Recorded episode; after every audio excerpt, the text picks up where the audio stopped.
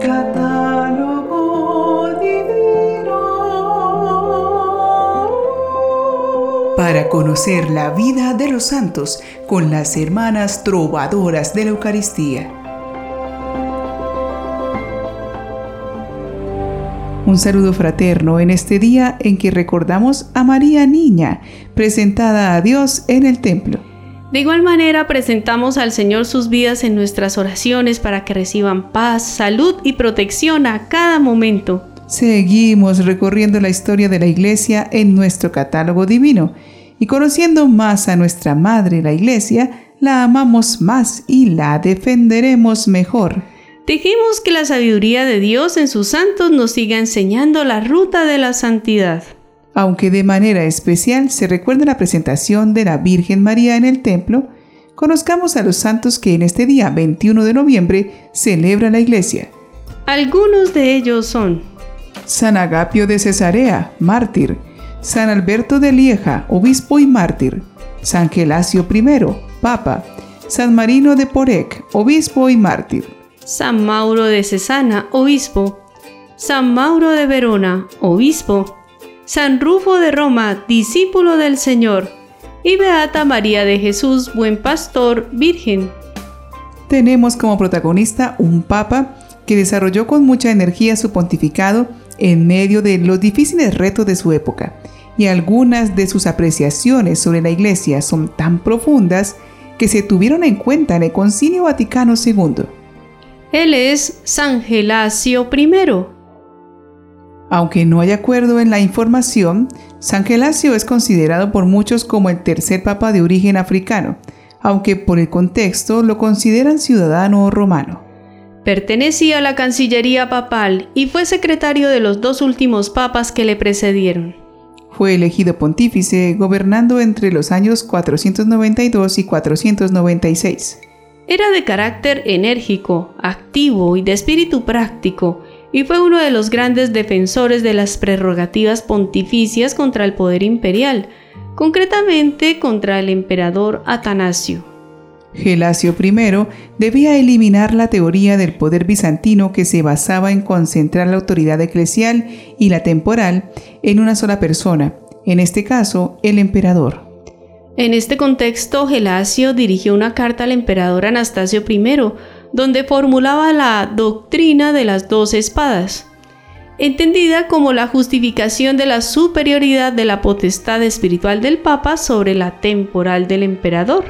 Gelasio, basándose en escritos de San Agustín y las leyes romanas, formuló la separación de poderes entre la esfera temporal y espiritual, lo que no significaba que estuviesen al mismo nivel vivió la caída del Imperio Romano de Occidente y supo mantener buenas relaciones con el nuevo gobernante, el rey arriano Teodorico, para que no interviniera en los asuntos de la Iglesia. Dominada la ciudad, surgieron graves necesidades económicas, ante las cuales Gelasio hizo el primer censo o inventario de todas las rentas a disposición de la sede apostólica eran copiosas y sus propiedades permitían disponer de abundantes reservas de trigo.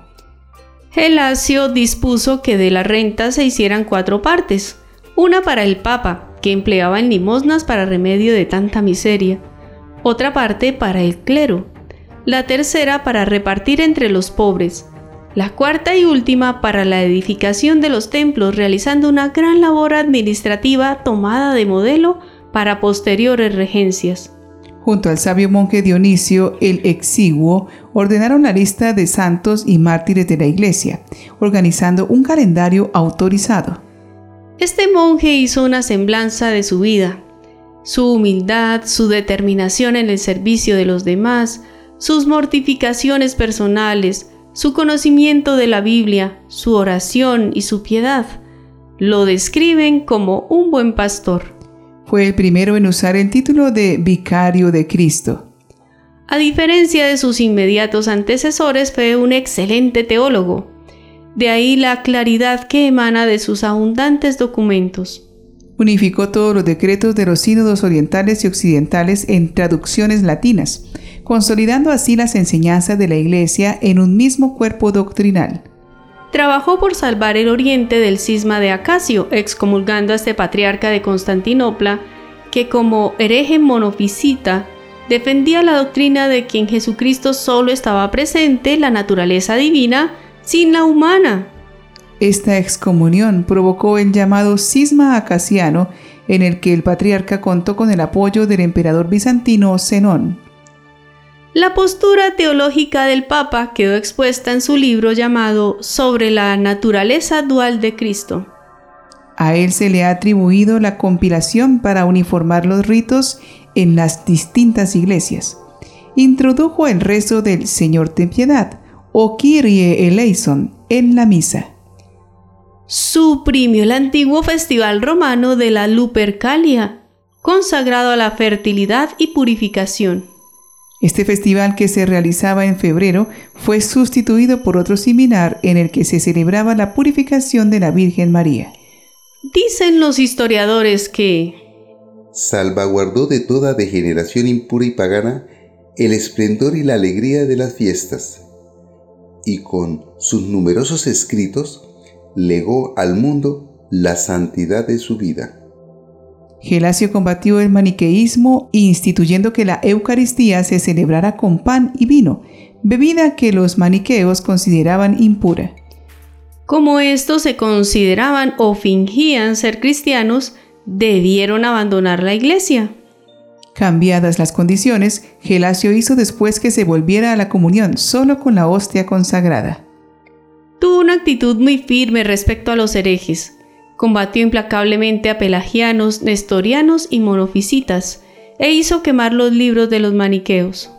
Entre sus escritos destaca el llamado Decreto Gelasiano, del que algunos expertos niegan su total autoría, en el que defendió la preeminencia de Roma como fundamento seguro de la fe cristiana y punto céntrico de la unidad de la Iglesia.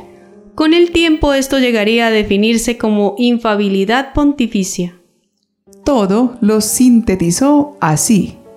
Lo que la sede apostólica afirma en un sínodo adquiere valor jurídico. Lo que él ha rechazado no tiene fuerza de ley. Gelasio fue igualmente constante en afirmar la primacía de la cátedra de Roma frente a otros patriarcados o iglesias.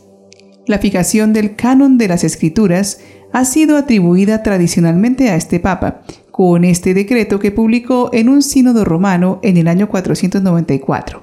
Pero este texto es una compilación de unos documentos procedentes del Papa Damaso en el sínodo romano del año 382. En el sínodo del 494 también se tomaron importantes medidas disciplinarias acerca de la ordenación de sacerdotes y de la acción pastoral. Se dedicó especialmente al mejoramiento de la vida moral y religiosa de las poblaciones italianas y su clero, amenazados por una decadencia en la disciplina, por el degrado moral, los vicios y la mundanidad. Se le ha atribuido uno de los más antiguos formularios conservados para la administración de sacramentos, pero este libro realmente se recopiló en el siglo VI.